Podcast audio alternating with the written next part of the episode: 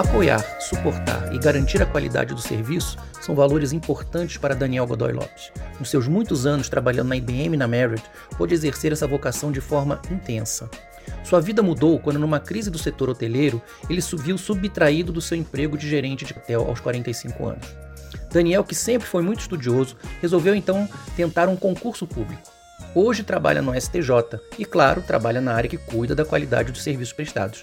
Um trabalho para ele recompensador e desconhecido para a maior parte da população.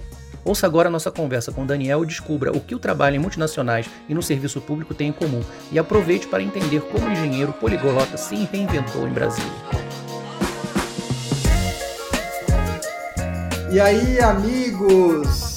Do podcast Nada de Pânico. Sejam bem-vindos a mais um episódio da temporada Nunca é Tarde, onde conversamos com pessoas que em determinado momento na vida resolveram fazer algo diferente, se reinventar, atrás de uma nova oportunidade, de um sonho, uma atividade eventualmente mais interessante, enfim.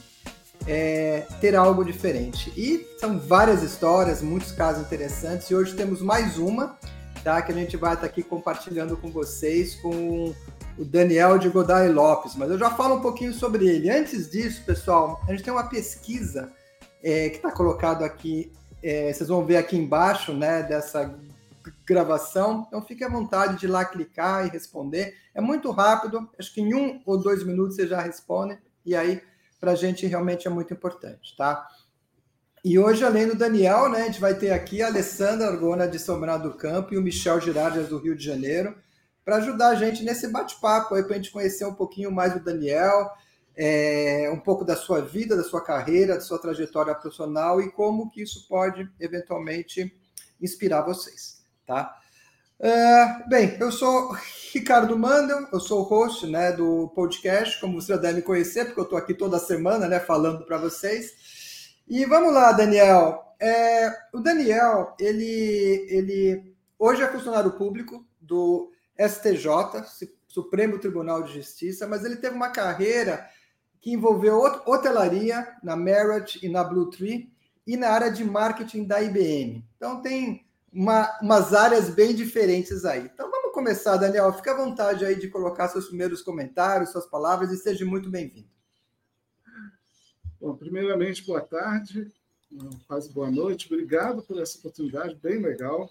Eu uh, primeiro dou um oi aí para um pessoal que uh, me inspirou em parte a falar, que é o pessoal da, do meu primeiro grande emprego, foi a IBM, a gente vai falar disso mais para frente.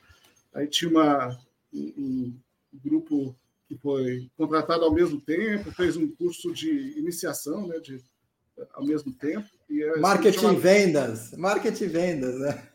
Chamado CAIS 388, então foi em 1988 e aí eu vi uma entrevista de um dos colegas daquele período, Marcelo Spaziani, conhecido há muito, por muito tempo o SPA da IBM, que foi entrevistado também, né, que participou de uma conversa similar, e, e me inspirou também a, a falar de um... Né, eu fiquei bem inspirado pelas palavras dele, pelo que ele explicou sobre a mudança de vida dele, de trajetória profissional, e eu disse, poxa, também né, tenho uma, é, apesar de ter características bem diferentes dele, mas tem algo que talvez possa servir de uh, inspiração para alguém que vai nos escutar, que vai nos ouvir, que vai nos ver. E, e aí eu agradeço essa oportunidade para compartilhar esse ponto de vista diferente de, de outros. Todo mundo tem ponto de vista diferente, então meu também. Então, assim, obrigado, Ricardo, e estou super curioso como vai rolar a conversa. E, e, logo de início me perguntaram sobre a origem né, que a gente estava bate-papo inicial, só para ter certeza que estava funcionando o áudio e tal. E, e eu acho que, em parte, né, a origem explica, claro, uh, decisões tomadas. Né? Então, procurarei ser breve, porque é um pouco complicado explicar. Assim, uh, começa com meu pai, que é do interior de São Paulo, de Lorena, infelizmente já falecido, mas viveu bastante tempo. Ele era de Lorena, uma família de comerciantes. A família acabou, o pai dele acabou falecendo, eles tiveram que se mudar para São Paulo e se viraram. E ele acabou indo para o seminário, que era um caminho não muito incomum nos anos 40, 50, né, para pelo menos parte dos filhos de famílias que às vezes não tinham tantas outras oportunidades. E realmente abriu o mundo para ele. Ele né, estudou com padres alemães e, e, acabou não se tornando padre, eh, mas aproveitou o aprendizado muito rico no seminário, e inclusive de idiomas, ele era muito. Uh, aprendia fácil, né? e uh, ele foi para a França. Eh, nos anos 60, ele foi de navio uh, e foi na terceira classe. Mas assim, ele era querido, acabou conseguindo até algum participar, acho que de algumas refeições, nas, com, não sei se com o capitão, mas com outros passageiros lá. E, então, assim, eh, ele foi de, avião, de, de navio, que não era tão incomum. Minha mãe nasceu em Berlim, no meio da Segunda Guerra Mundial, e a família dela era do que hoje é o sul da Polônia. No meio da guerra, dos bombardeios em Berlim, voltaram que depois acabou sendo Polônia, que era uma região né, que estava em disputa, uh, e, e, realmente tiveram uma vida bem dura pós-guerra, uh, mas enfim, é uma família que bem unida. Uh, pai dela, inclusive, não era era do exército, que era meio que obrigatório, não era, felizmente parece que não era nazista, isso me deixa um pouco mais tranquilo e ele acabou sendo, mas acabou indo para a Sibéria, enfim, teve uma separação. De... Foi difícil a vida da minha mãe no início. Acabaram se juntando nos anos 50 na Alemanha, depois de muito tempo, e minha mãe, muito, muito inteligente, também gostou de estudar línguas, acabou estudando línguas e foi para a França e para estudar na Sorbonne línguas. Então, era, era o forte dela. E acabou conhecendo meu pai, mais ou menos numa época dessas que era carnaval. Uh, era período de carnaval, eles conheceram no, numa festa de um outro estudante de outro país, eu acho que era um marroquino que estava fazendo uma festa de carnaval, enfim. Era uma carnaval sempre unindo as pessoas, né? é, se conheceram, eu acabei até nascendo um ano, eles, se conheceram, logo depois casaram e eu nasci um ano depois. Então, eu sou nascido na França, mas meu pai me registrou como brasileiro desde o início.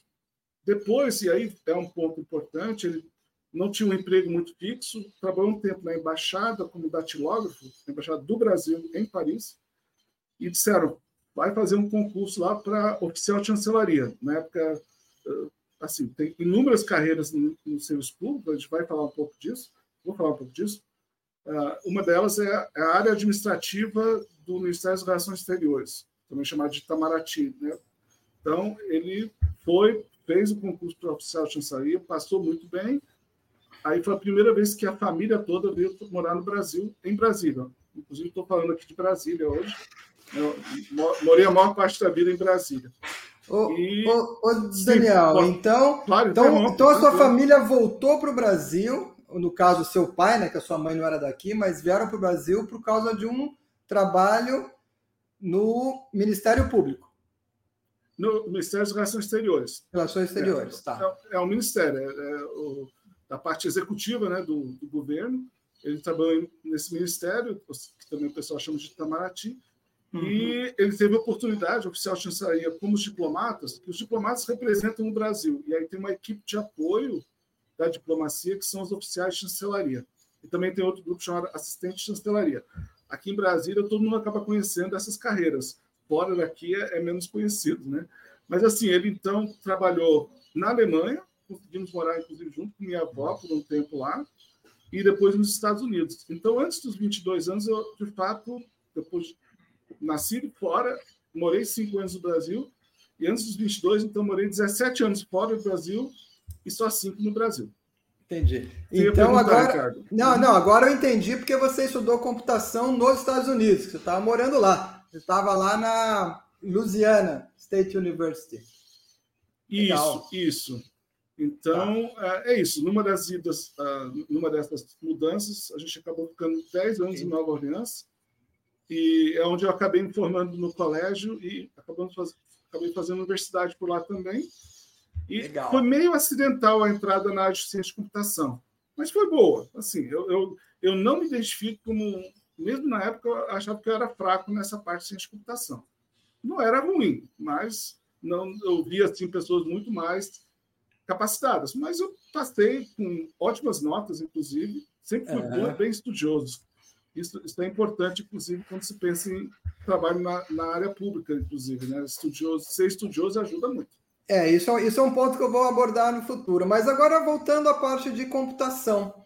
Né? Você, então, estudou nos Estados Unidos, você se formou em, em computação e, e, pela época, eu vi que você, mais ou menos, logo entrou na IBM. Né? Deve ter sido um dos seus primeiros, se não foi o primeiro emprego que é uma das maiores multinacionais do mundo, né? Como é que foi essa fase de você entrar, a sua emoção e, e como é que você se sentia no, no, trabalho? Porque você ficou vários anos lá, né? É, realmente a gente, a gente é de uma geração, eu oficialmente sou geração X, né? O primeiro ano de geração X é 1965. E eu nasci em 65. Então, nossa geração é, realmente viu assim, mudanças impactantes. Né? Então, por que eu falo isso? Porque eu vou falar um pouco dessa, responder a sua dúvida. Né? Mas, por exemplo, quando voltamos dos Estados Unidos, meu pai, a gente decidiu voltar para o Brasil porque, por questões de, como disse, eu nasci na França, mas eu era brasileiro. E, e mesmo estando fora, como fazia parte do serviço diplomático, a gente não tinha abertura para trabalhar em outros países. Né? A gente só podia estudar. Então, trabalhar a gente sempre manteve algum contato com o Brasil, né? tanto é que eu acho que eu falo com basicamente nenhum sotaque, ou enfim, não é tão perceptível que eu morei a maior parte da vida fora quando criança. Né? Então, quando chegamos, assim, a gente decidiu que ia voltar para o Brasil. Né? Eu tinha pensado em estudar mais lá nos Estados Unidos, mas eu vi que minha família não teria condições de me sustentar lá. Né? Então, voltei para o Brasil, não tão contrariado, mas depois de tanto tempo fora, era um choque né? morar no Brasil depois dos Estados Unidos e, e, e, e Alemanha e Estados Unidos. Além do mais, Brasília hoje está super desenvolvida, mas ainda era, em alguns aspectos, atrasada, ou tinha poucas opções aqui em Brasília. O que aconteceu? Só para quem está ouvindo e for de uma geração posterior, eu olhava, chegando no Brasil, olhava o jornal todos os dias. Correio Brasiliense anunciados. Correio Brasiliense é tipo Jornal do Brasil, Globo, né, daqui de Brasília, era, era o jornal, ainda é hoje, né, online, mas era então impresso. Até hoje eu tenho, inclusive, o anúncio da IBM procurando pessoas. Até hoje eu acho que está numa pasta minha, eu recortei do jornal. Antes eu até trabalhei um tempinho também, encontrei no jornal um, um cargo, um trabalho numa uma rede que, de, de escola de idioma que talvez o Michel conheça, porque é do Rio originalmente, Brasas. Inclusive, meu, meu irmão trabalha até hoje no Brasas, é, é forte, faz, ou é ou era forte no Rio, é forte em Brasília. E é uma boa escola de inglês. Mas aí, então, pelo jornal eu encontrei Brasas, me apresentei, óbvio que eu falava inglês para caramba, né? Então, foi fácil conseguir um emprego. E pela IBM, então, pelo jornal, teve um anúncio, fui lá na, no belo prédio que era da IBM, não é mais, uh, um prédio onde tinha lá um auditório, eu e mais umas 100 pessoas fazendo uma prova escrita. Isso em Brasília, né? Em, é. Em Brasília, a mesma, em Brasília. A, tá. mesma, é, a mesma prova, isso, a mesma prova estava sendo dada também no Rio, São Paulo, eu não sei se em outras cidades, mas assim... Uh, Campinas também. Campinas, Campinas também. também. Então, é. Tinham 100 candidatos e no final Obviamente, eu fui bem, porque eu e mais cinco fomos chamados para ir para o Rio, que era a sede da IBM, para fazer entrevista. E, e, bom, fui selecionado. Então, é, aí eu, puxa, viajei para caramba, ganhei milhas, foi, foi um período assim, atípico mesmo. E como atípico, foi, Daniel, sair, ah. sair da área da IBM, que é totalmente tecnológica, e para a área de hostelaria? E aí já vou pegar o gancho, né? Essas viagens todas eu comecei a curtir uh, o aspecto de receber um, cliente em vários países e como que cada lugar recebia. Eu acho que eu já tinha isso em mim, essa, essa questão do serviço. Então, o que aconteceu lá em 1998, aproximadamente? Né? A IBM passou por uma crise enorme, começaram a, inúmeras demissões. Eu, eu mesmo não ia ser demitido, mas uh, eu pedi as contas, porque eu achava assim que, para mim, tinha, era um momento difícil da vida. Sempre a gente passa por alguns momentos difíceis, mas assim, eu, eu na época, a parte de Correios, esse, esse negócio global tinha, por, pela crise na IBM, tinha parado um pouco. e, e eu ia ser gerente de um contrato que a gente até conquistou junto ao Correio Brasil. E não era meu perfil. E eu, assim, fiquei pensando, o que é que eu vou fazer da vida? Pedi o dinheiro, eu pedi o chamado sopão na época, né? Eu, eu recebi um, um, um valor e, e... Ah, rapidinho. Eu sei que tem gente aí em São Paulo. São Paulo é uma cidade fantástica, tem algumas coisas, mas eu não queria morar em São Paulo. Tinha até uma oferta, ah, né, se você quiser ficar, é melhor você ir para São Paulo. E aí eu tenho muita família aí, né? Meus, como eu falei, meu pai tinha vivido aí, tem inúmeros primos, mas eu, eu gostava, digamos, da vida que eu tinha em Brasília. Então, preferi sair a morar em São Paulo, mas também por outras razões. E aí eu fui pensando o que fazer, né? Eu recebi o dinheiro, é, dei a louca, assim, mas aí foi a primeira transição grande. Aí eu fiquei pensando, olha, eu gosto do ambiente de turismo, mas de fato viajar tanto foi um dos fatores, me desgastou um pouco. Não facilitou a vida em família, era muita viagem. Eu já sabia os aviões de cor, assim, onde que é o assento tal. Enfim, quem viaja muito sabe disso, né? Sabe como uhum. é que é. Já entra no avião feito assim, eu sou quase que um piloto, de tanto que eu conheço esse avião. Né? Eu tenho, eu, falando disso, né? Não tenho como não falar. Eu, teve, teve uma época que eu viajava tanto, eu ia sempre para Nova York, que, e era sempre a mesma companhia, geralmente o mesmo voo, eu já conhecia os comissários. É, eu até variava porque eu, eu, variava porque eu ia para vários países da América Latina, não era sempre o mesmo voo, mas quase isso, né? Então, aí eu pensei, mas eu gosto do ambiente de turismo, como que eu posso de repente ingressar nessa área? Aí eu na época ainda não tinha internet direito, eu sei que eu li revista, enfim. Escolhi hotelaria e dei a louca, crise pessoal, assim, ah, crise, crise da meia-idade aos 35. Peguei o dinheiro e fui passar um ano na Suíça, fazer um curso de hotelaria. Era assim, um curso de hotelaria rápido para quem era de outra área e queria migrar para hotelaria. Gastei muito. E até hoje minha esposa fala: você pagou para trabalhar. Assim, financeiramente... Com a cara e a coragem, hein? Você foi corajoso. Pelo menos assim, eu tinha experiência de viver fora, então assim, não foi uma coisa tipo menino do interior de repente está na Suíça. É... Né? Mas, mas teu... era, não deixa de ser. É, não é... deixa de ser um é. pouco cara e coragem. O, o Michel ia perguntar um negócio, você pode falar. Sim. Desde que você começou a falar da, da, da, tua infância, né, no exterior e tudo, eu já estava com essa pergunta aqui anotada para te fazer. É, o quanto você acha que ter contato com outras culturas em outros países, né, vamos dizer assim, simplificou o processo de, de mudanças, é, é, é, facilitou talvez uma tomada de decisão mais, mais, mais audaz? O que você acha que contribuiu? Porque o, o, o brasileiro, quando vai para o exterior, ele primeiro ele tem aquele choque de realidade que é o seguinte: todo mundo se vira, entendeu? Ah, não tem, você não tem gente para fazer coisas para você. Né? A coisa mais óbvia é o cara que para o carro, alugou o carro né, nos Estados Unidos, parou no posto, ué, cadê o frentista? Pô, surpresa, não tem, é contigo mesmo. Entendeu? Então, isso daí é um, é um efeito que, para quem já viveu isso lá, você percebe que é o seguinte: as coisas dependem de, você tomar uma decisão, de você tomar uma ação. Queria saber o quanto isso você acha que contribuiu para tomadas de decisão que você, é, que você fez na tua, na, na tua trajetória. É, digamos que é, o Brasil realmente não é um país para iniciantes. Né? A gente sabe quem vive aqui. Tem, eu tenho certeza, tem uma ótima qualidade de vida, não, posso reclamar.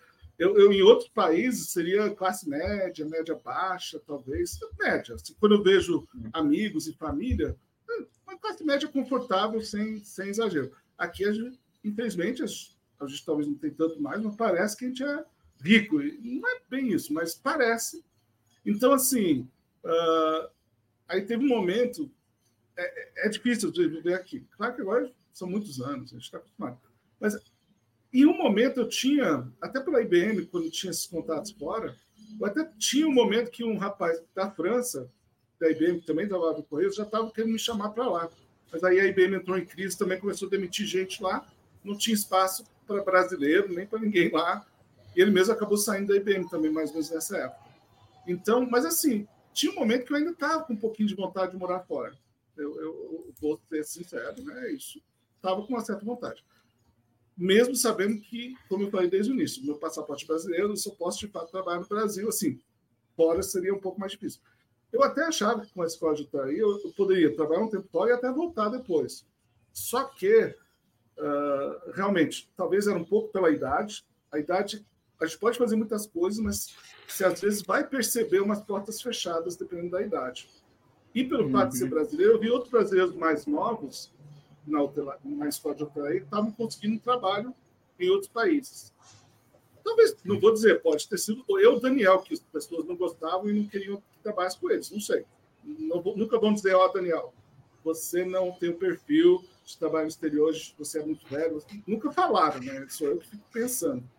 Mas, assim, no final, eu só consegui um trabalho com a Merit no Brasil, que, que é uma excelente empresa. É, que é outra multinacional, né? Gigantesca é. na área de hotelaria, né? Uma das maiores. É. Inclusive, uma coisa que o Spaziani falou, agora eu lembrei. Uma das razões também que eu decidi sair da IBM e, e, e até da área de TI foi algo que ele falou. Ele não, eu não consegui me ver numa outra empresa de informática. Especialmente que durante tantos anos a gente falava mal diplomaticamente, mas falava mal de de uma Oracle, de uma outra empresa concorrente, que eu trabalho mais com banco de dados, né? Por um tempo. E, como é que eu conseguiria, gente, trabalhar na Oracle depois de tantos anos dizer que a IBM é melhor? Mesmo sabendo que, tecnicamente, às vezes as outras eram melhores, mas, né? Então, o, o Spa falou disso na, na entrevista dele, que ele não conseguia se ver em outra empresa de tecnologia informática. Eu também não. Isso foi uma das razões que eu mudei de área. E aí eu encontrei a área de hotelaria, que quando eu voltei para o Brasil, e, e, quer dizer, já tinha trabalhado na melhor empresa de, de informática, de, de serviços e tal. Quando eu voltei para o Brasil, trabalhei na melhor empresa de hotelaria do mundo. A Merit é excelente, cuida dos seus. Uh, uh, não é nem funcionários, agora até tem uma palavra, gente. Talentos não tem eu outra gosto. palavra que eles usam. Me deu um branco, talvez eu lembre depois. Assim, é, é algo assim, mas tem outra palavra. Gente, como é que eu esqueci um negócio desse? Mas, enfim, a gente estão trabalhando na Merit. Eu acabei trabalhando em Sauípe. Não sei se alguém já visitou lá ou sabe onde é. É o norte de é. Salvador. É. Uhum. Era um resort que ia atrair muitos gringos. Não deu muito certo, mas enfim, não por falha da Merit. Tinha outros fatores em jogo. Mas assim, foi um momento. Um único momento, não único, também no Blue Tree depois, mas assim, eu fui gestor de pessoas lá. Eu acabei sendo gestor, mas nem, nem de tantas pessoas assim. Eu era gestor noturno e depois eu fui gestor de guest relations. E eu era tipo auditor informal do hotel. Então eu não tinha nem tantas pessoas na equipe, mas tinha uma equipezinha que eu cuidava. Mas eu sempre fiz como já na IBM eu, eu tinha um trabalho mais técnico, entre aspas, porque nesse caso meu trabalho mais técnico era um trabalho de frente para o cliente, no sentido que eu era muito bom com os clientes, né, os hóspedes. Eu Sim. conseguia não revertir todas as situações de problema que o, que o hotel teve, sempre tem, né? Gente, aí é outra história, outra entrevista. Problemas de, de hotéis que pode ter em hotel. Mas, anota assim, aí, no geral. mas, assim, uh, o, consegui reverter inúmeras situações de insatisfação uh, com boa conversa, ouvindo bem, entendendo o lado do cliente. Realmente, não que o cliente sempre tenha razão, né, mas procurando encontrar na conversa é. aquele ponto em que a, a, cliente, a cliente tem razão e aquela onde, em que a gente tem que defender a empresa. Né? Existe uma linha bem tênue. E era apaixonante trabalhar com isso. Né? Então, uh, a próxima questão é: então, fiquei alguns anos na hotelaria lá em Sauípe, a Merit e o próprio Sauípe teve problemas. Então, a Merit decidiu não ter mais hotel lá e eu preferi, eu queria, em vez de ir para de novo para São Paulo ou Rio, de novo, maravilhosas cidades, mas eu queria ficar perto da minha família, que estava. Meu pai até tinha morado um tempo fora, eles até estavam na Alemanha quando eu estava na Suíça, então isso também facilitou um pouco, talvez eu, eu escolhi ficar um tempo na Suíça. Uh, e, Daniel, e eles voltaram para o Brasil. Fala, Ricardo. Daniel, deixa eu aproveitar, né? Voltando esse, essa, essa sua mudança de carreira para a hotelaria, né? Sim, é, claro. Primeira coisa, né? Você falou que estava cansado da IBM, você forma, né? Você não estava muito mais satisfeito, resolveu aproveitar a oportunidade de sair e fazer um curso na Europa, né? na Suíça. Como é que foi o apoio da sua família, dos seus amigos nesse momento? Você teve o suporte deles ou foi muito mais crítica? Tipo, cara, você está meio doido, o que você está fazendo? Como é que foi isso? E, e na sequência, Sim. se você chegou a sentir um certo medo de fazer essa mudança. É, é eu diria que um pouco de estranhamento de sair de uma empresa como a IBM, né, isso, isso houve, mas uh, eu posso dizer que assim meus pais sempre deram todo o apoio possível em todos os momentos. Eles confiavam na minha, minha, minha decisão, né? Minha esposa atual, na época eu tinha passado por uma separação difícil, sim, ela, ela estranhou que era outro mundo para ela. Ela tinha outra vivência, mas assim entrou no meu mundo e, uhum. e, assim me pegou no momento que talvez ela nem conseguia entender bem. Talvez ela teria me parado se, se soubesse os desafios que viessem, vieram depois. E eu já posso dizer de início, a hotelaria é apaixonante, mas paga muito pouco pelo que exige de dedicação. Paga muito pouco, assim. No Brasil, em particular, mas acho que é uma questão mundial. Tanto é que existe um certo turnover e só, só alguns realmente ganham muito bem. Então, é apaixonante, mas ganha pouco. Mas então, se ela soubesse disso no início, nem teria me deixado ir para a Suíça. Mas eu, eu vou que vou. Né? É, pessoal, enfim, a família confiou, em parte também porque eles estavam morando fora, eu estava no Brasil, já, meu pai foi trabalhar fora mais um tempo, em Nova York, e depois na Alemanha. Então, assim, eles também não estavam vivendo tão perto de mim para entender todos os detalhes. E, olha, eu admito que eu. Claro que o pessoal vende a ideia de que você vai conseguir um emprego logo depois. Eu consegui, mas entre o retorno. Dos... Eu não consegui fora, tive que voltar para o Brasil. No Brasil já era, ah, já é certo, você vai trabalhar na Merit, a Merit gostou de você e tal. Só que o momento de voltar e ir trabalhar foram quase cinco meses de uma certa indefinição. Deu, deu uma, assim, eu tinha uma reserva, minha esposa trabalha, né, ela é professora na rede pública, mas ganhava o suficiente. E assim, meus pais também não me iam deixar na mão, né? mesmo já sendo uma irmã de quase 40 anos, em algum momento, se tivesse problema, ia, ia ter alguma ajuda, assim, mínima. Então, foi. Não foi fácil, não, esse período. Eu achava que as portas iam abrir mais fácil. Eu vou admitir. De novo, eu não sei se é porque eu escolhi. Já estava numa idade mais de 35 anos. Existe, uh, com certeza, pelo menos em alguns lugares, um certo preconceito com pessoas mais velhas. Nem são tão velhas, a 35, mas já é, não é mais moleque, né? Enfim, uh, sim, teve, teve um momento que não foi fácil. E, de novo, quando eu entrei, era para ganhar pouco até conseguir subir na carreira, entre aspas, rápido, mas também chegou um ponto que só tem um gerente geral no hotel, só tem um ou dois gerentes que ganham. É, não bem. tem muitas oportunidades, né? Pra tá... É, é, a pirâmide é muito assim. A pirâmide é muito. É. E depois de um certo tempo aí na parte de hotelaria, você decidiu fazer uma outra mudança, não foi isso? É, e é essa até que, que depois de meia hora vamos chegar na parte que até queria de certa forma, dar um, um destaque, mas uh, a minha história, com certeza, cada uma é diferente, né? Mas, assim, já são duas transições das quais eu estou falando, né? Então, uh, não quer dizer que a pessoa que tem, tinha a minha idade não deveria entrar numa hotelaria, por exemplo, mudar para uma outra área, se é apaixonante. É só saber que na hotelaria são, é, é muita força de trabalho, mas é na base tem muita gente. E a, e a pirâmide é bem mais estreita. estreita e realmente, assim, um gerente geral ganha bem, tem todas as responsabilidades, mas ganha bem. Um ou outro gerente também razoável, mas, por exemplo, aí vou falar da última transição e a parte de vou citar salário, porque é uma coisa que tem a ver. Né? Então, depois da Bahia, voltei para Brasília, consegui um, um, trabalho na Blue Tree, porque um gerente lá de Sauípe me indicou para um gerente geral do Hotel Blue Tree aqui em Brasília, que é um excelente não é mais Blue Tree, chama Royal Tulip, mas é talvez o melhor hotel de Brasil, né, se eu estiver aqui. E, então, Royal Tulip. Para ser gerente de recepção. Foi até assim, o cargo com maior responsabilidade que eu tive na minha vida, porque eu tinha uma equipe de quase 20 pessoas, né, então tinha. Eh, anterior, as equipes eram pequenas que eu tinha, e, e realmente tinha responsabilidade financeira, assim, né? Tinha que garantir que os hóspedes pagassem e, e, nunca vou esquecer que uma vez que tinha uma comitiva do Qatar, eu tive que passar o cartão de crédito lá, American Express Platinum Plus, um milhão de reais. A conta era um milhão de reais. Isso. E, e se não passasse esse cartão, que era um cartão internacional, e se bloqueasse? Enfim, deu certo, mas suei, literalmente suei nesse dia porque se desse pau, o cara não sabia como é que ele ia pagar, porque estava contando que ia pagar com Que ia funcionar, né? Que não ia ter nenhum problema. Ô, Michel, então, o mundo, o mundo, o mundo de chancelaria é diferente, é outro naipe, cara. É. Então, eu era gerente de recepção, cuidava de situações de milhões de reais, não era o tempo todo, né? Alto mas, volume, assim, né, de dinheiro mas, em pouco tempo.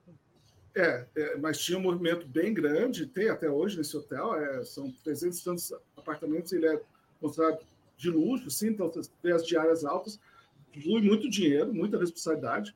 E eu ganhava na época, claro que agora em reais, o importante vai ser o comparativo que eu vou fazer logo depois. Ganhava líquido em torno de 6 mil reais. Isso foi em 2000 e... Perdão, 2007. Isso, 2007 que eu saí do hotel. E, e olha, também como é que era a situação lá no Blue Tree, uh, e hoje é Royal Tulip, como eu falei, uma das razões é que os donos, que geralmente não são as empresas tipo a Merit, ou Blue Tree, ou Sheraton, tal, que são os donos, né? São os donos que convidam uma empresa para cuidar, administrar o hotel, né? Então, é um pool, lá, né, de investidores, é, normalmente. Isso. E no caso era a FUNCEP, que é, é o fundo de pensão do, da Caixa Econômica, dos, uhum. funcionários da Caixa, e um empresário muito forte que a gente chama Paulo Otávio, que investe, que, que, ganhou todo o seu dinheiro basicamente com real estate. Então, eles dois não, essas duas, né, esses donos conjuntos não estavam satisfeitos com a renda que a Blue Tree estava trazendo e achavam que a Blue Tree estava cobrando demais pela, pela gestão. Resultado, todos os gerentes removidos de um dia para o outro. Eu, eu sabia que ia acontecer. E era carnaval, e eu achei bom ser antes do carnaval, que aí eu pelo menos podia viajar no carnaval, porque se eu tivesse que trabalhar carnaval ia ter movimento, eu tinha que trabalhar no carnaval. Você ia estar tá lá preso, né? É, mas assim, pelo menos me demitiram antes do carnaval para eu poder tirar um tempo, viajar de também de folga. Eu tentei umas outras coisas na área de turismo, fiz os cálculos lá, quanto que eu ganharia como professor de inglês, enfim. Fiquei um pouco desnorteado por um tempo, normal, acho. Quer dizer, por mais que eu soubesse que eu seria demitido, porque já veio a informação, eu, eu, até procurei também algo em hotelaria, mas do mesmo jeito que a IBM tinha sido a melhor, era a melhor empresa de computação, uh, também Blue Tree nem tanto, mas eu já tinha trabalhado na Merck, era melhor. E as outras empresas assim não me convenceram de eu querer trabalhar, vestir a camisa deles, né? Uhum. Aí, o que, foi? Aí o que aconteceu? Minha esposa falou: olha, tá difícil para você e aí começou, não posso dizer que sou pró ou contra, mas realmente um período, nesse período do, do governo Lula, realmente talvez tinha tido um período sem muitas contratações em órgãos públicos, teve muitos concursos. E quando você vive em Brasília, mais do que em outras cidades, você fica realmente mais ligado. Aqui são quase 20%, 25% da população é servidor público. É um, é um percentual altíssimo, né? Eu sei que em muitos municípios também os servidores públicos que garantem uh, uma boa parte da economia da cidade, assim, em termos de rendas, em cidades e municípios menores. Já numa cidade como São Paulo, percentual não sei qual é, também tem muito servidor, porque é servidor na escola, servidor de saúde, servidor na administrativa, Detran, enfim, também uma cidade como São Paulo ou Rio tem muito servidor público. Mas, enfim, eh, mas eu acho que tem tantas outras coisas acontecendo e em Brasília é muito forte parte de concurso público. E aí, como estava isso, né? Estava rolando muitos tantos concursos, você falou, é nessa que eu vou, é isso? É nessa que eu vou. Eu tava, não estava conseguindo outra coisa, com uma remuneração parecida com a, a que eu tinha. Eu, como falei no início, eu sou muito estudioso. Minha família, minha esposa me deu o maior incentivo, meus pais estavam de volta ao Brasil, disseram, ó, estuda que a gente cuida do resto. E, e sempre tive um pé de meio, sempre fui bastante uh, um bom, assim, não um investidor desses que ganha muito dinheiro, mas sempre tinha um pé de meio. Sempre tive, sempre tive preocupação. Eu tenho uma previdência privada que muita gente diz, como assim? Mas eu comecei uma previdência privada em 1997 e nunca deixei de contribuir. Que a maioria das pessoas do Brasil, quando chegou a previdência privada, achavam que era só uma, mais uma forma de investir, colocar é. dinheiro, tirar, colocar dinheiro, tirar. É. Eu estou ali religiosamente há mais de 20 anos depositando e daqui a dois anos eu vou receber alguma coisa de volta. Não sei se o valor de uma vez ou uma renda vitalícia eu posso escolher. Mas eu descobri que eu sou uma exceção. Né?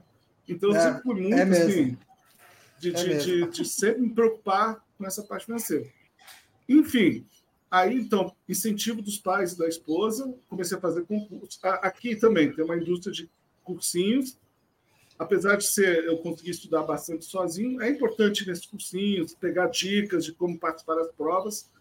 Aí eu comecei a fazer provas e quase de imediato comecei a passar em algumas, assim, menos difíceis. Eu já tinha 45 anos quase, né? Então, uh, tem provas que realmente, por exemplo, prova de diplomacia. Eu posso até já falar agora. Se a pessoa realmente quiser, tem que pensar um pouco antes. Né? Não, não, não deixe para tão tarde na sua vida. Né? Se quiser ser juiz, que não é minha área, mas se a pessoa estudou direito e quiser ser juiz ou trabalha no Ministério Público, você pode fazer concurso com maior idade, não tem problema. Você vai ter que se dedicar, né? isso de qualquer jeito. Mas você acaba, eu diria, um jovem tem um pouco mais de energia para isso. Talvez seja só eu, Daniel, falando, talvez eu, que tinha 45 anos, teriam mais gás para isso. Mas eu fiquei feliz de passar uns concursos que, para muitos, são difíceis, mas para mim foram, não vou dizer fáceis, mas eu não senti tanta dificuldade.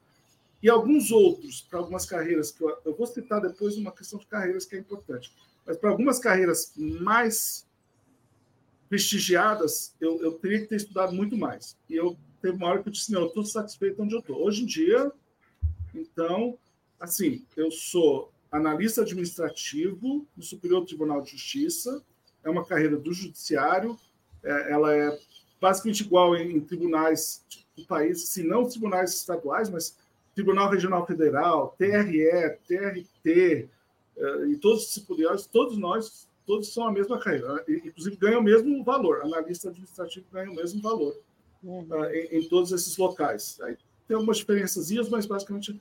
Então, é uma carreira do judiciário, que não é nem os juízes, com certeza, né? E, e, tem uma carreira também de técnico. De fato, o primeiro concurso que eu passei foi de técnico. Só que aí eu queria falar de salário. Olha só, eu estava falando ali. Em 2007, eu estava ganhando, sei lá, uns 5, 6 mil como gerente, trabalhando 24. Assim, podia ser chamado a qualquer hora, que até 24 por 7, né? Todos os dias. Não tem, não tem, não tem dia livre. Quer dizer, tinha, mas assim. Você tem que estar tá meio disponível se acontecesse alguma coisa, né? Isso. Então, assim, ganhando esse valor. Dois, um ano e meio depois que eu passei no concurso de técnico, eu ganhei, ganhava 6 mil reais líquido. Tudo bem, talvez eu teria aumentado um pouquinho aquele salário para 7 mil. Mas o que, que eu, eu trabalhava? Seis horas por dia e tinha um final de semana livre. Já Aí você diz, caramba, como é que como é que alguém na hotelaria vai conseguir contratar pessoas de qualidade e um concurso é. que não é fácil para todo que mundo. Que não é muito mas... valorizado, né, pelo, é. pelo comparativo. Isso. E, e, aqui em Brasília tem muito cargo também que trabalha muito mais do que um técnico judiciário no início de carreira, né? e, e, e ganha menos, né? Então, assim, é, é, quase covardia, às vezes, contra o. Se contratar pessoas numa cidade com tanto concurso. Agora, não é todo mundo que passa concurso, são milhares que tentam, né? Centenas de vagas, são dezenas de milhares que participam. Eu ouço falar que os concursos não são fáceis, né? Você tem que realmente dar é. uma estudada, ter todo. Não, tem que dar. Sim. É um, um, um guide que você tem que ter para você realmente passar nos concursos. Como você falou, fazer até esses cursos para pegar as dicas. Pegar as manhas. Fazer né, as manhas, exatamente. É. Mas isso é um outro é. mundo, né, Daniel? Você foi cair na, com funcionarismo público, é um outro mundo totalmente. O que, que você tem? E aí, como é que foi viver nesse mundo totalmente adverso? Ok. Então, uh, por um lado, né, uh, com esses concursos que ocorreram nos anos 2000, 2010, dizer, vou dar uma rebobinada. Nos anos, antes da Constituição de 88, nos anos 70, também um pouco nos anos 80, era assim, era realmente entrava no serviço público, às vezes só, não era todo lugar que tinha concurso, entrava qualquer um, às vezes. Amigo do amigo tal realmente, com o tempo, esses concursos começaram a ser realmente mais seletivos. Já não é. entra assim qualquer um. Né, Inclusive, no, no né, ficou, ah. querendo ficou aquela imagem de cabide de emprego, né? É. Essa imagem ficou, Podemos né? É, tem que ficar, tem um parênteses que a gente pode abrir, não sei se a gente vai ter tempo, mas tem ainda um pouco disso. Mas na maioria dos casos, realmente, você vê que o pessoal que vai passando os concursos públicos atualmente, primeiro, pela competição, realmente, claro que ele não seleciona perfeitamente, né? porque é, é uma prova objetiva, com alguma coisa subjetiva, não tem um, às vezes não tem um teste psicológico, assim, não é que seja perfeito, mas realmente entra pessoal, e, e eu acho que até existe uma pressão entre as pessoas de, de fazer um trabalho, desempenhar um trabalho que uh, seria que no passado o pessoal realmente ficava assim à toa boa parte do tempo, Hoje em dia, se você ficar à toa, em algum momento vai dar ruim. Né? Você não pode, você realmente tem que contribuir. Né? Então, mas assim, logo no início era um choque, realmente foi um choque. Tanto é que eu entrei então lá em 2008, também numa área que fazia contratação de cursos para os, os servidores do tribunal. Então, até negociava com empresas, tal, tinha um pouquinho, tinha que lembrar um pouquinho dos, dos meus tempos de IBM, de negociação e tal. Mas aí, realmente, eu estava fazendo trabalho assim, daquele ritmo ainda de hotelaria, de BM, aquela coisa que era muito intensa, especialmente hotelaria. Hotelaria era adrenalina pura. Eu tive que ir no psicólogo do tribunal. Com certeza. Porque, eu, porque eu ia perguntar: olha, sou eu é o serviço? Porque eu eu estou descasado um pouco, assim, é isso mesmo? Assim, eu estou trabalhando um bocado, não é que a gente não trabalhava, mas o ritmo era tão diferente. Ele, ele, não era ela, nem lembro agora o nome, mas era uma psicóloga. Ela me acalmou, dizendo: olha, realmente o serviço público, claro que você não está à toa, né? realmente você não fica à toa. O tempo que eu me dedico é um trabalho bem assim, intenso. Mas é outro ritmo, a adrenalina é um pouco diferente. Mas Depende e as cobranças? Também. Tem prazo? Tem os prazos para entregar as coisas, como a gente tem lá no ah, IBM, que você tem os sim, prazos para entregar? Sim. É, bom, é, assim, são inúmeras atividades que tem no tribunal, sem falar no, como um todo, mas então, do ponto de vista tribunal. Atualmente, eu trabalho já há 10 anos na área de gestão estratégica eu sou um dos uh, responsáveis, vamos chamar, dos curadores dos indicadores de desempenho uh, de resultados de várias unidades do tribunal. Eu sou responsável um software que utilizamos, que, que mostra lá metas, o desempenho, e a cada quadrimestre tem um conjunto de relatórios e reuniões que tem que acontecer. Eu cobro bastante, mas assim, acontecem e eu estou direto, então, com prazos, ó, cada quadrimestre, todo montão de informação tem que estar tá lá. Todo dia tem alguma coisa que eu tenho que atualizar, um, uma, um indicador que eu tenho que mudar algum detalhe, estudar novos indicadores de desempenho, enfim, existem prazos não é, no meu caso, talvez de novo, tão intenso quanto ó, hoje tem um check-in às quatro da manhã, e porque vem um grupo grande e tem que liberar os apartamentos até meio-dia e que não sei o quê. Tem isso, mas menos. Realmente é menos. Ah, e acontece do povo não entregar? Você combinou lá que tinha que entregar tal coisa, o povo não entrega. Tem isso? Não tem? Tem, no entanto, realmente não tem uma penalidade muito clara. É isso que eu ia perguntar. E aí, Essa entregou, era a próxima pergunta. por isso mesmo. Essa era a próxima pergunta. A gente procura definir, por exemplo, uma certa premiação anual para aqueles que entregam no prazo, que têm bom desempenho. Então, tem que motivar de outras maneiras. Então, agora, porque, agora tem situações. O fato, o fato é que se você não entrega. O funcionalismo público tem essa coisa de você não poder ser mandado embora. Então, se você entregou ou não entregou, ué, tanto faz. Tanto faz, né? Pelo menos é. você não corre o risco de ser despedido, né? De ser mandado embora. Né? Agora eu entendo. Há o risco, há o risco. É. Ah? Há o risco, mas é muito difícil. A pessoa tem que pisar muito na bola. E não é entrega de prazo que vai ser o problema. Seria é, mais processo casos... administrativo, né? Isso, é. PAD, né? É. Mas tem que ser assim, coisa do tipo agredir outra pessoa, roubou, uh, realmente falta o trabalho. Tem gente, eu sei que tem gente demitida, realmente, esse ano passado, retrasado, um rapaz foi demitido porque ele simplesmente não aparecia no trabalho. Enfim, então, assim, é possível ser demitido, mas tem que ter uma falha bem grave. Uma coisa muito Isso é grande. é verdade. Então tá, pessoal, esse assunto é muito interessante, hein? Funcionalismo público, a gente vai aprofundar mais ainda com o Daniel, tá? Mas eu queria lembrar vocês que estão nos ouvindo, nos assistindo, para clicar é, o joinha aqui para seguir a gente no YouTube, ou para você ser um subscriber, né? É, não só dar a curtida, mas ser um subscriber para você acompanhar sempre, não perder nenhum episódio. E a mesma coisa nas plataformas de podcast. Como a gente tem a periodicidade toda semana, você estando já é, como assinante, você sempre acaba sabendo que tá, tem um, um, um, um episódio novo, né? E claro, se vocês estão gostando desses assuntos, dessas histórias, fique à vontade aí de compartilhar né, com, com as pessoas aí da sua roda, dos seus conhecidos, para que essas informações possam chegar a mais pessoas e eventualmente inspirar outras pessoas também nas suas carreiras, na sua vida. Agora, voltando, Daniel, para você. É, você falou de turismo, começou a falar agora de funcionalismo público, mas você entrou em pânico em algum momento? Alguma situação de pânico? Deixa. Tá, tem, eu vou responder, mas eu queria só dizer que tem dois tópicos que eu vou falar daqui a pouco, que ainda eu acho que é importante antes de finalizar. Pânico. Olha, os momentos de pânico foram, principalmente, que estão ainda frescos, relativamente frescos na memória, realmente foi a época de que eu retornei ao Brasil do curso sem ter certeza absoluta que ia conseguir um trabalho. Quer dizer, eu tinha gastado o que eu recebi do sopão, né? Do, do de, de, ao sair da IBM, eu recebi um valor, eu gastei tudo. tudo assim, sempre tinha uma, uma poupança, mas gastei uma boa parte lá. Pelo menos foi na Suíça, né? Pelo menos foi na claro, Suíça, um lugarzinho bom okay. para gastar, né? Não, foi ótimo, foi ótimo. Foi uma experiência maravilhosa. Não, não posso também reclamar disso, não.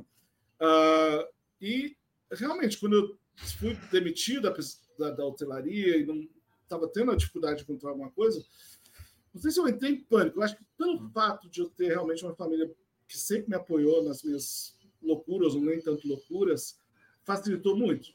Né? É, é não entrar em pânico. Eu sabia que, de alguma forma, em algum momento eu ia trabalhar, mas enquanto não trabalhasse, teria uma. uma eu não passaria fome de jeito nenhum. Né? Teria um lugar onde morar sempre. Então, uh, mas, sim, antes de começar a fazer os concursos, é, é que aí o Daniel. O Daniel é um cara que é otimista e, e confiante. Eu sabia que tinha alguns concursos que eu não ia passar, que, que, ou que eu precisaria de muito mais tempo para preparar. Mas eu estava bem seguro que eu ia passar em alguns concursos. E, e, foi o que aconteceu. Então, talvez o pânico foi minimizado pela autoconfiança. Entendi, entendi. É. E mas, só para. Mas, só pra... mas dá para entrar em pânico, sim, claro. Ah, eu imagino, né? Tem alguns momentos aí que o pânico é, é, é certo, né?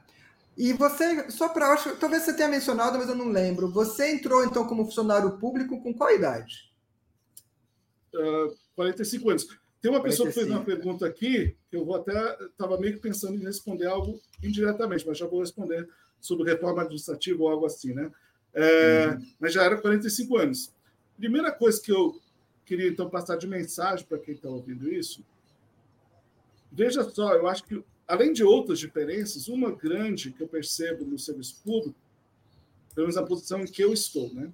Quando eu estava numa IBM, numa Marriott, a gente, talvez não vou dizer assim como associado básico, mas assim, gestor, a gente podia estar em roda de conversa, inclusive, com o presidente mundial da empresa. Assim. Era, era uma possibilidade e a gente seria ouvido e seria visto, talvez não como igual, igual, mas uma pessoa ser ouvida assim, com, com certo respeito, enfim. Uh, já no serviço público, ainda hoje, existe muita questão da hierarquia. E aí que eu falei até de carreiras. Eu sou analista administrativo, uma carreira muito boa, ganho tem uma, um rendimento que não é de Marajá, longe disso, mas melhor do que a maioria dos brasileiros. Né? Então, se alguém for olhar, no, acho que dá para ver pelo meu CPF, é, meu líquido é assim, em torno de 15 mil reais por mês. Acho que é muito razoável, não, não é nenhuma uh, valor loucura nem nada, mas acho que uh, é razoável. Uh, pode se questionar, será que o trabalho que eu entrego ao público vale esses 15 mil? É, enfim, pode se discutir por várias horas esse tema. Mas, assim, eu tenho, vamos falar, por exemplo, no judiciário, quem comanda realmente são os de cargo de ministro ou juízes. Né? Então, por mais que um analista como eu poderia até chegar num cargo de gestão relativamente alto, que nunca foi, eu desde o início, como eu falei, eu sempre fui um cara mais técnico. Então, eu não, não almejo muito o nível mais alto de gestão. Mas mesmo que chegar sempre no nível de gestão, vai ter aqueles que vão ser, cuja voz vai ser mais decisiva. Né?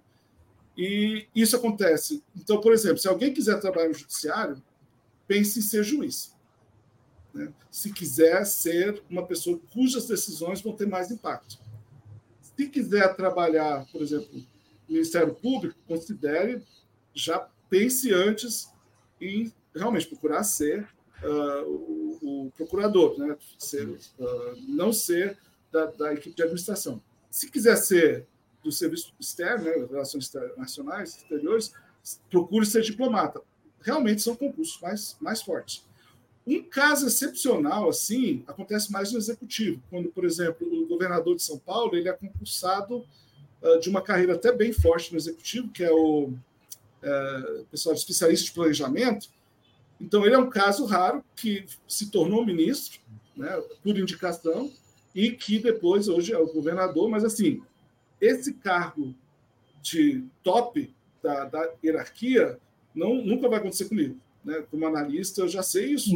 nunca nunca vai ser para alguém técnico, é isso que você está querendo dizer?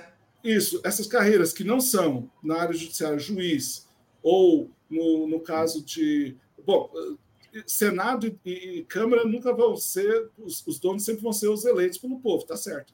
Né? Então tem, tem que se pensar bem antes de ser servidor público, que você sabe desde o início que a sua voz será ouvida, mas de uma forma muito limitada, diferente da, iniciativa privada, onde você realmente pode chegar a ser presidente da IBM. Uma carreira como a do Spaziani, que chegou ao topo, não, não é não é algo que vai, poderia acontecer comigo no judiciário.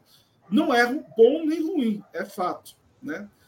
E uma reforma administrativa que foi perguntada aí, uh, primeiro, é muita carreira, muita carreira assim que uh, pessoas que fazem a mesma coisa ganham valores diferentes, é, não tem muita mobilidade. Assim, eu não posso facilmente trabalhar no Ministério ou no Congresso. Tem formas de ir e vir, mas não é muito automático. Né? Então, uh, isso é um dos problemas do meu ponto de vista, que às vezes uma pessoa tá, é o cara certo no lugar errado e não consegue ser aproveitado facilmente no lugar certo.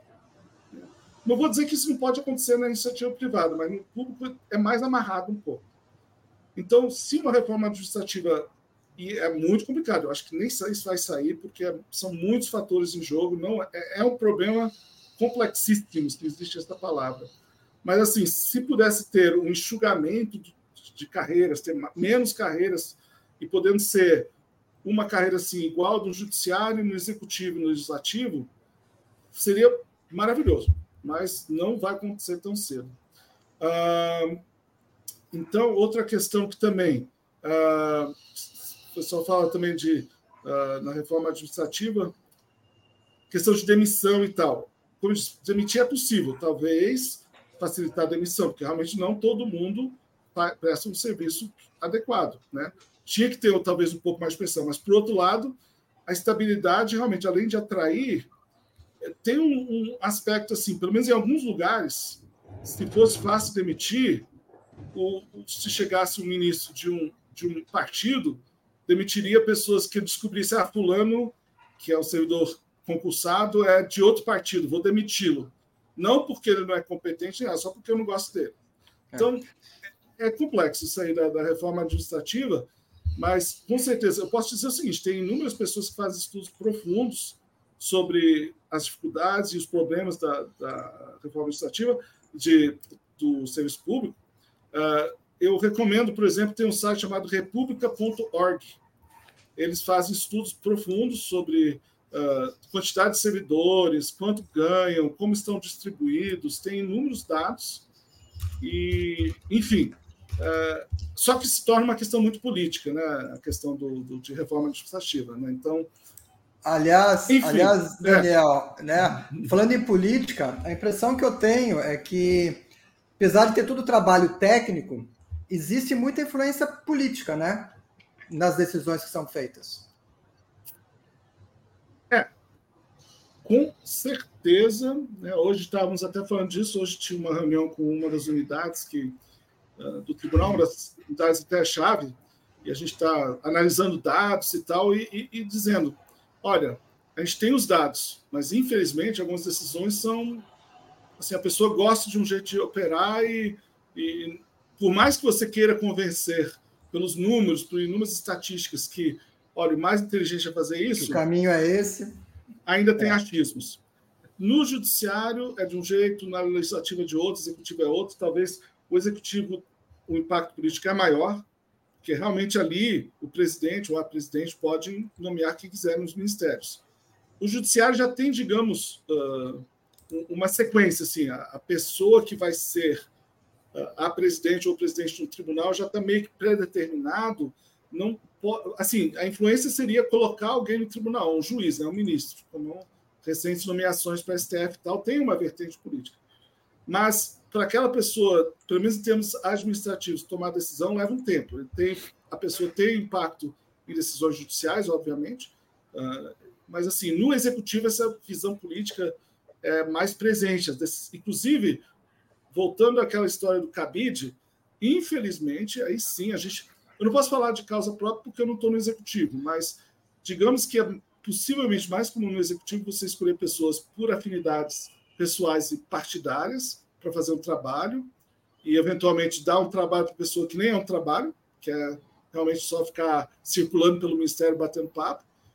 E no judiciário já, já não é tão assim, né? realmente uh, é difícil alguém não vou dizer que é impossível. Eu sei, eu não vou dizer assim, ah, fulano e tal, me parece que está ali só só ganhando o dinheirinho dele ou dela, né? Geralmente ali tem uma cobrança entre as pessoas, tem tem a gente falou de prazos, o pessoal tem prazo para para analisar processos, para mandar o processo adiante para uma decisão. Existe muita pressão de, de, de resultado. E hoje mesmo também nessa reunião estávamos falando, ó, a gente teve que mandar fulaninho para outra unidade porque ele não estava, ele ou ela não estavam dando conta. Né? Agora, a pessoa não foi demitida, foi para uma outra unidade onde talvez a pressão é menor. Então, assim, não é ideal. É, vai se resolvendo de outras formas, né? É, vai se resolvendo. É. Ô, Michel, é, você tinha uma, uma pergunta. Sim, sim. É, Daniel, quando a gente estava fazendo a preparação para esse papo, né, eu estava passando ali pelo, LinkedIn, eu fiquei curioso com um grupo que eu não conheço, que é o Brasília Legal Hackers. Ah, tá? ah legal. Você pode dar uma palhinha do que, que é? Eu fiquei curioso ali, até porque eu trabalhei com a área de segurança, né, também, e queria saber ah, o que, que tem a ver. Hackers. Parece que é uma, é um, uma interseção entre a área jurídica com a área de TI. Pode falar um pouquinho para a gente? É, os hackers gostam de falar que esses outros são os crackers, né? Mas, de fato, né, quem, quem invade sistemas não são hackers, são crackers, porque os hackers são do bem. Uh, vou tentar ser breve. É, como eu disse, meu impacto no tribunal, às vezes, é pequeno, mas eu tento, assim, eu sempre tenho uma vontade de ter um impacto maior, ou pelo menos alavancar um grupo ou pessoas que tenham algum impacto. O que é o Legal Hackers? É um grupo que começou na na escola de, lei, de direito de Brooklyn, Brooklyn Law School. Não sei se está associado à New York University, eu acho que não, acho que é independente. E é exatamente o que você falou, né? Tem até uns, depois se quiser, tem um site internacional. Era a área jurídica passando por inúmeras mudanças, mesmo antes agora dessa, das, das uh, soluções de IA. Né? Então já se previa há uns 10 anos aproximadamente, ou um pouco mais, esse grupo dizia: olha, vamos analisar como é que a tecnologia pode influenciar o trabalho da justiça, sendo tanto a parte de advogados como de pessoas que trabalham nos próprios tribunais. Né? É um grupo voluntário. Hoje em dia, na prática, a gente começou aqui em 2017, quer dizer, esse conceito veio para o Brasil, começou em Natal, de fato, um rapaz de Natal, que depois foi para São Paulo, que tinha estudado lá, ele trouxe isso para o Brasil. Tinha, ou tem o Legal Hackers também no Rio, tem até em vários outros lugares o nosso aqui de Brasil é um dos mais ativos. No, hoje em dia a gente tem mais participação. Assim, o nosso WhatsApp trata todos os dias de alguma coisa. Por exemplo, o mais recente foi uma manchete que saiu assim: um IA uh, conseguiu convencer um fulano a depositar, transferir 160 milhões de dólares uh, lá na, na China. Só que aí, entre nós a gente falou: peraí, não é o IA, o IA é um instrumento. Realmente os caras usaram deepfake de vídeo. De ruas, não, eu fiquei sabendo, eu acompanho isso. E, e convencer um funcionário de um banco que ele estava. Que era uma pessoa que estava falando. Superiores, é, como se, é. como se fosse um conference call, dinheiro. todo mundo na vídeo ali, não sei o quê. Ah, deposita aí agora. É, e só um cara que era real. Todos os outros eram é. vídeo. Então, assim, a gente trata desses assuntos. Uh, gostaríamos até como um grupo voluntário de ter um pouco mais de influência eh, entre a comunidade, mas assim, entre nós a gente interage muito, tem pessoas, servidores públicos, advogados, pessoas de TI conversando nesse grupo. A nossa influência é pequena ainda, mas a conversa é boa. Eu não sei se isso respondeu a sua dúvida. Não, 100%, respondeu sim. E fiquei muito contente do papo da gente, achei interessante a tua história aí. É, o que eu percebo em você muita resiliência e força de vontade, né? Você toma uma decisão, vou seguir nessa linha, vai e, e, e tem bom resultado. Eu, e aberto a mudanças, né? Aberto é, a mudanças, né? Tem que, tem que se adaptar. Resiliência, né? Adaptabilidade, é isso aí. Ô, Daniel, e você se sente realizado como funcionário público? Agora que eu estou relativamente próximo da aposentadoria, comparado né, com todo o histórico, assim, eu oficialmente vou poder me aposentar em 2026. Então, ou seja, ah, tá, tá pertinho, então. Batendo a porta, né? O que eu posso dizer? Eu realmente, talvez por ser tão eclético, ou às vezes pode até ser chamado de indeciso, né? Ou curioso, sempre querendo mudar. Até é curioso que eu estou há 10 anos no mesmo, na mesma equipe e a equipe quase não mudou, porque é um trabalho bem instigante, esse de tentar uh, ter gestão estratégica, gestão setorial, gestão tática no, no órgão público, é, é fascinante. E, e, você vê o engajamento de muitas pessoas, então eu sou bem motivado nesse trabalho, mas nunca fiquei tanto tempo num só lugar. Mas o que acontece? Então, uh, realmente, talvez esse meu excesso de curiosidade ou falta de foco, assim, ah, você fazer direito porque eu vou ser o juiz, ou juiz, e, e aí você a carreira longa, né? Uh, e, e, e, pelas circunstâncias, né? Na IBM tinha aquela ideia que eu ia viver a vida toda na IBM, e aí veio, como é que chamava na época? Re-engineering, downsizing, algo que é, se, sempre tinha, tinha, algo externo que nos, nos levava a ter que se aprimorar, melhorar, melhorar tecnicamente para poder atender a demanda, né? É, mas assim, aí, quando caso... a gente entrou, não tinha isso. Não tinha demissão na IBM nos anos 80, 90. Começou assim, o pessoal falava, você entra na IBM quase como servidor público, você não vai ser demitido. E de repente começou. Né? E agora, então, então, então você ficou com isso na cabeça, servidor público, olha só. mas se você ser... fosse, mas hoje, com tudo que você viveu, se você escolheria já começar como servidor público e seguir essa carreira desde jovem? Olha, Porque você só... tem a visão de tudo, sim, né? A visão do particular, sim, do privado. Do... É, eu diria o seguinte: se a pessoa quer eh, realmente servir, a gente procura servir mesmo, a gente procura fazer o serviço ao cidadão, às vezes direto ou indiretamente. Uhum. A gente precisa de pessoas com essa vontade. Mas se quiser, eu diria, procura realmente, prepare, mas faça um concurso como de diplomata, de juiz, alguma coisa em que você vai ter um impacto maior. Eu, eu diria isso. Eu, se eu recomeçasse, gente, eu até hoje ainda não sei o que, que eu gostaria de fazer. Até hoje eu estou em dúvida. Ah, se dinheiro não fosse objeto, realmente, o mais apaixonante fosse da hotelaria. Você tem na hotelaria, o que, é tão apaixonante assim, pelo menos para mim? Você tem um, você vê um efeito imediato do seu trabalho. Seu e da equipe, que é o que? O hóspede ali entrando, chegando, estando satisfeito. Claro, insatisfeito a gente vai cuidar. Mas, assim, essa, ouvir os elogios uh, desse pessoal, vendo o pessoal rindo no restaurante porque estão à vontade, porque estão se sentindo bem. Gente, isso aí dá uma. Para eu, satisfação, mim, que gosto né? de pessoa, dá uma satisfação. De, é, Infelizmente, sentimento de dever mal. cumprido, né? Tá, e é constante, todos os dias você tem esse feedback, assim, hum. às vezes, como disse, claro que tem problemas, mas geralmente é um feedback quando você está numa boa organização, um bom hotel, é um feedback positivo de alguma forma todos os dias. Você conhece tantas histórias de vida que é fascinante. Então, se, se o dinheiro não fosse objeto de tudo que eu fiz, por mais adorei a IBM, foi maravilhosa, mas eu desses que eu tive conhecimento, eu estaria na hotelaria. Mas, por outro lado, às vezes eu penso, será que tem mais alguma coisa que eu deveria fazer? Só que agora Agora está um pouco tarde, assim, de ser. É, agora é melhor dar uma. Mas olha, nunca é tarde, nunca é tarde. Não, não, não, não, né? não, é verdade, nunca é tarde, assim. Pode ser que, sei lá, eu faça depois trabalhos voluntários e me encontre em alguma Isso, outra coisa. Exatamente. Eu, eu, eu gosto do tema, sabe? Imigração, refugiados, Eu não trabalhei então, ainda, mas me parece uma área interessante. Alguma coisa nessa área. Então, é verdade, Agora... não, ainda tem ideias para o futuro. Tem, tem.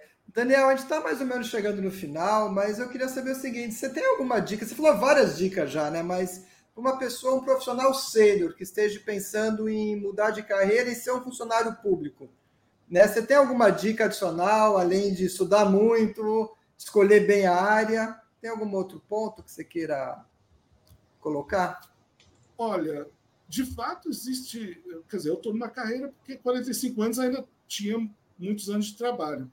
Mas existem sim, apesar de ser um mundo diferente, a pessoa talvez vai estranhar, mas além do concurso, tem sim a possibilidade de eventualmente fazer um trabalho como indicação política, mas assim, fazer um trabalho profissional no ministério, por exemplo. Às vezes são chamadas pessoas né, do mercado para trabalhar uh, num, Banco Central, por exemplo, né? Tem, uhum. tem pessoas no, no Ministério, né? Como é que o. Ai, gente, esqueci agora o nome do. É, mas é verdade, teve, é verdade. É. O ministro da Economia anterior, porque aí já são pessoas oh, com mais experiência, né? O Guedes, né? Quer dizer, ele era do mercado, tentou lá fazer uma revolução, não deu bem certo, pelo menos não construção dele. Então, assim, uhum. tem essa possibilidade também, sem ser por concurso, de tentar fazer uma diferença, de se aproximar de um partido político ou de algum político, com boas intenções, claro, eu espero, né? Para poder, de repente, trabalhar uh, numa.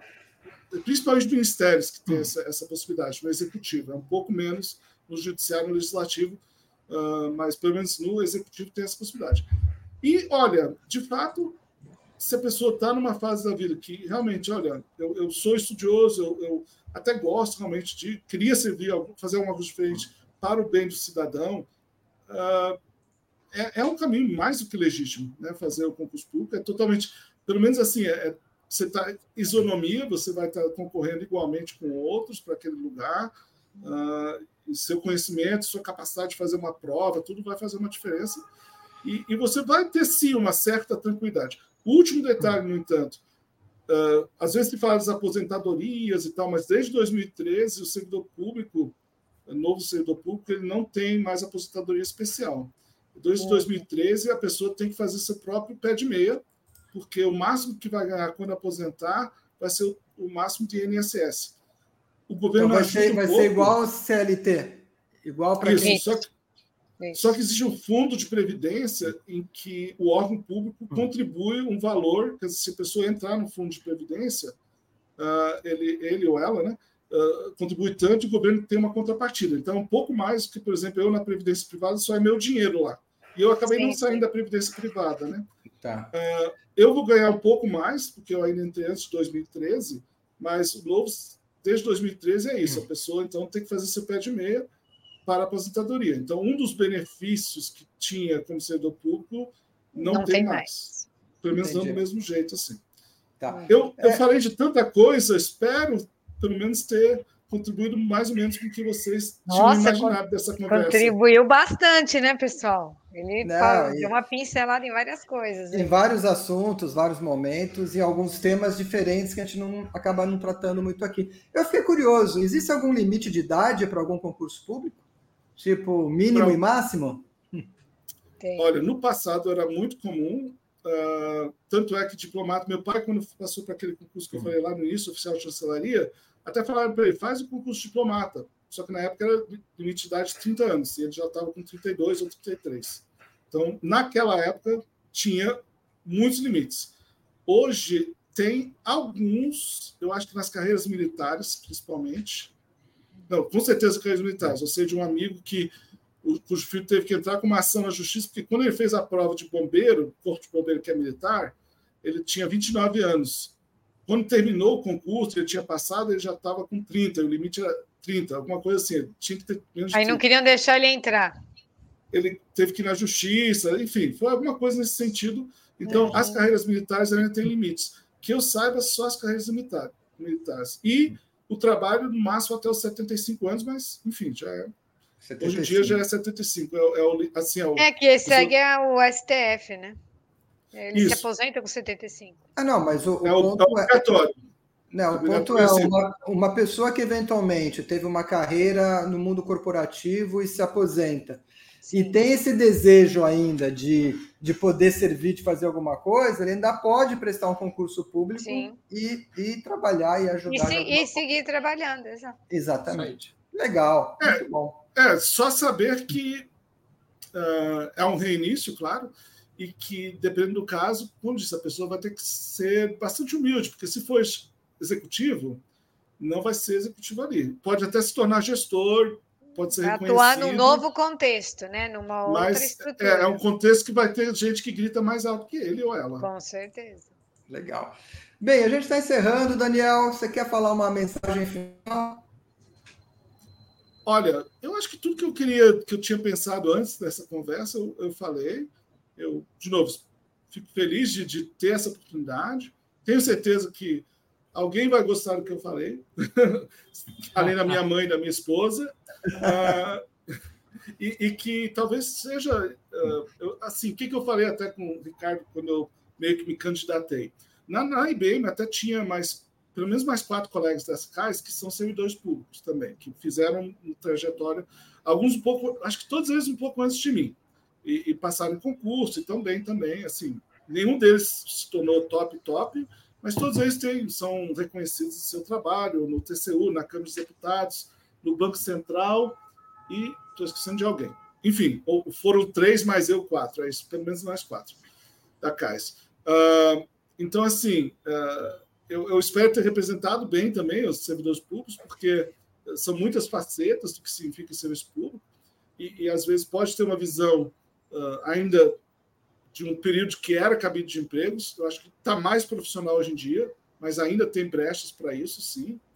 Uh, mas que o Brasil até precisa de excelentes servidores públicos, qualquer que seja a idade, desde que saibam em que, que estão entrando, em termos especialmente, eu diria assim, a hierarquia é um fator muito forte, que pode ou não impedir alguém que tenha uma alta ambição de chegar mais longe ou tão longe quanto imaginaria. Não é nada é impossível, o governador Tarcísio é um cara que chegou longe aí, né? Mas ele é um pouco a exceção que prova a regra. Mas olha, se a gente está aqui no serviço público é para servir ao público. Então, não, às vezes a gente até tem que lembrar que uh, existe um aspecto que é não personalismo. Tudo que a gente faz assim é assim, se eu escrever um texto enquanto servidor do STJ, fica algo para o STJ. Meu nome pode até aparecer ali, mas não é meu. Eu não tenho nenhum direito sobre aquilo uhum. é público. Né? Então Entendi. você acaba perdendo um pouco sua individualidade. Não totalmente, mas um pouco. Legal. Falei muito, né? Mas obrigado pela oportunidade. Não, foi ótimo. E eu queria realmente agradecer você aí por ter esse tempo com a gente. Abrir um pouco né, esse mundo do servidor público e muitas vezes a gente acaba não conhecendo em detalhes, né, apenas a imagem que fica. Queria agradecer também a Alessandra e o Michel que participaram desse papo com a gente. E lembrar que o Nada de Pânico é, é, é produzido por um grupo de profissionais sênios do mercado, justamente mostrando que não existe um limite de idade para você se reinventar, é, ir atrás de novas oportunidades, ir através de seus sonhos, enfim, sempre é tempo, se você tem alguma coisa no coração, para você ir atrás, tá? E peço a todos né, que continuem curtindo a gente, seguindo as nossas publicações, seja no YouTube ou nos canais de podcast.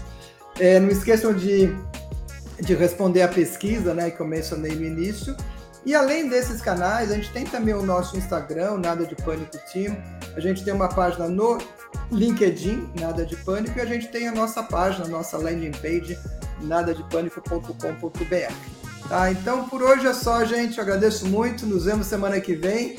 E um grande abraço a todos. Lembrando sempre que a vida é cheia de oportunidades, né? Então vamos lá, porque nunca é tarde. Até mais, pessoal. Até mais, Tchau. pessoal.